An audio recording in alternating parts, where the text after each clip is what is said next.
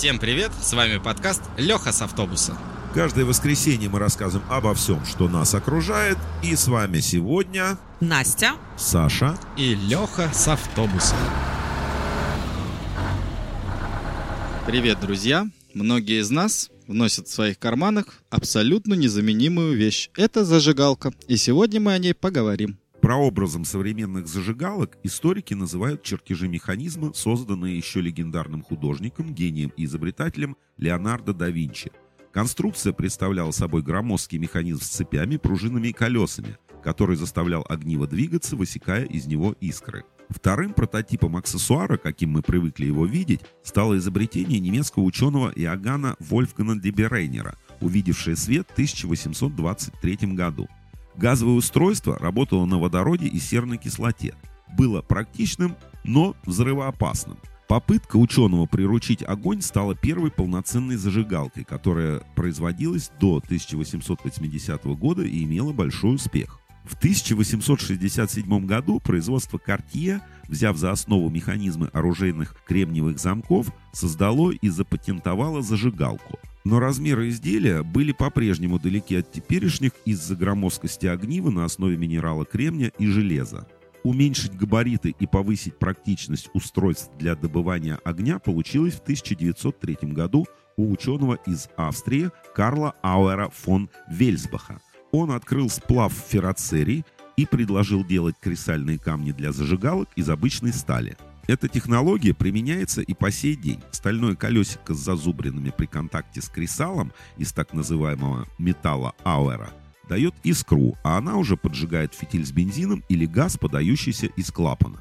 Леш, а интересно, было ли что-то в истории зажигалок до чертежей да Винчи? Ну, конечно же, было. По-настоящему первой главой в истории этого аксессуара можно считать классическое огниво, известное нам еще с детских сказок. Он представлял из себя небольшой набор, в состав которого входил кусочек оксида кремния, кресало, это полоса из металла, ну, с насечками, зазубринками для трения, и труд, это сушеные листья или грибы, волокна, возможно, даже мох. Работало все очень просто. Искра при высечении поджигала импровизированные дрова, и получался огонь. Как видим, огниво очень похоже по принципу действия на современные изделия, которые работают на газовом горючем. А знаете ли вы, что безопасные для жизни и здоровья спички появились позже, чем безопасные зажигалки? Неожиданно. Честно говоря, я думал, что спички это изначальный был источник огня, а уже зажигалки потом. Оказывается, наоборот. Не совсем так. Первые попытки создать спички делались еще со времен Древнего Китая, но спички современного образца были созданы только в 1855 году химиком из Швеции Йоханом Лунстромом. Предшествующие прототипы других ученых были химически небезопасны, самовозгорались при хранении и обжигали лицо и руки во время использования. Изобретение Лунстрома дошло до нас, почти не претерпев модификаций. Ну а мы возвращаемся к нашей сегодняшней теме, к зажигалкам. И сейчас хочется поговорить о некоторых производителях, которые у всех на слуху. Есть много знаменитых брендов, которые производят зажигалки, но мне вспомнилась, конечно же, классика, наверное, самая знаменитая фирма – это Zippo основателем которой является Джордж Блейсдел. Это очень классная зажигалка, я с удовольствием пользуюсь ей и сегодня, и, конечно, хочется рассказать о ней поподробнее. Блейсдел начал с того, что получил эксклюзивную лицензию на импорт австрийских зажигалок Имко в США. Получив первую партию, он, к сожалению, не смог продать ни одной штуки. Зато понял, что именно нужно усовершенствовать, чтобы зажигалки продавались и пользовались спросом. В итоге он создал модель поистине легендарную – ветрозащитную Zippo. С тех пор девиз компании – бессрочная гарантия качества в любых погодных условиях. Кстати, именно зажигалку Zippo вместе с ковбоями и лошадьми использовала фирма Philip Morris в своей масштабной рекламной кампании сигарет Marlboro. Некоторые эстеты упрекают фирму в неизменности ее простой грубоватой формы, но, собственно, этого и хотел сам Блейздел. По зажигалкам Зипа, как по картинам в художественном музее, можно проследить историю всей Америки, ее военные, спортивные и даже научные достижения. Дизайнеры фирмы мгновенно откликались на любые события и отражали их на гравюрах, росписях по эмали и просто в надписях на корпусах. Такое разнообразие и вполне доступная цена, даже на образцы давних лет, делает очень привлекательным коллекционирование зажигалок этой фирмы, чем с успехом и занимаются истинные почитатели Зипа. Кстати, Зипа делает только бензиновые зажигалки, никакого газа. А я еще добавлю, что все зажигалки Zippo производятся только на фабрике в Брадфорде. Единственным исключением была дочерняя фабрика компании в городе Ниагара-Фоллс в Канаде, которая выпускала зажигалки с 1949 по 2002 год. Зажигалки производства этой фабрики обозначались надписью Niagara Falls Ontario на штампе, а дата изготовления на них стала печататься только с 1987 года. При закрытии фабрики в 2002 году была выпущена ограниченная партия коллекционных зажигалок с серебряным напылением.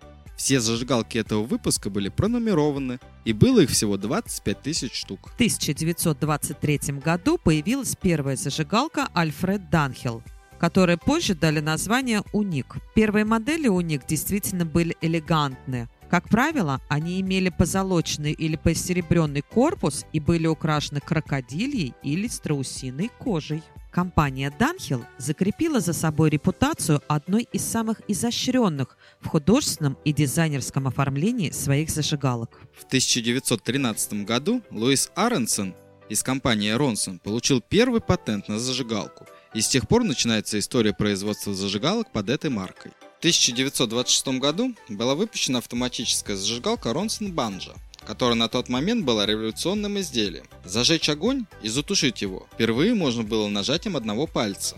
Сейчас, кстати, для нас это кажется совершенно обычными вещами, но тогда это было очень-очень даже круто. С тех пор компания Ронсон выпускала невероятное количество разных моделей бензиновых зажигалок. Настольных и карманных, простых и роскошных, многие из них представляли собой настоящее произведение искусства и поражали разнообразием размеров и форм. Они были совершенно разных стилей, от арт-деко до брутального дизель-панка. Лёш, я с трудом представляю тебя с такой пафосной зажигалкой. Ты какими зажигалками пользуешься? Ну, для меня, Настя, наверное, уже долгие-долгие годы остается фаворитом зажигалка Крикет. Лёша, ты не одинок в своем выборе. Сегодня по всей планете более 200 миллионов человек из более чем 140 стран мира пользуются зажигалкой Крикет.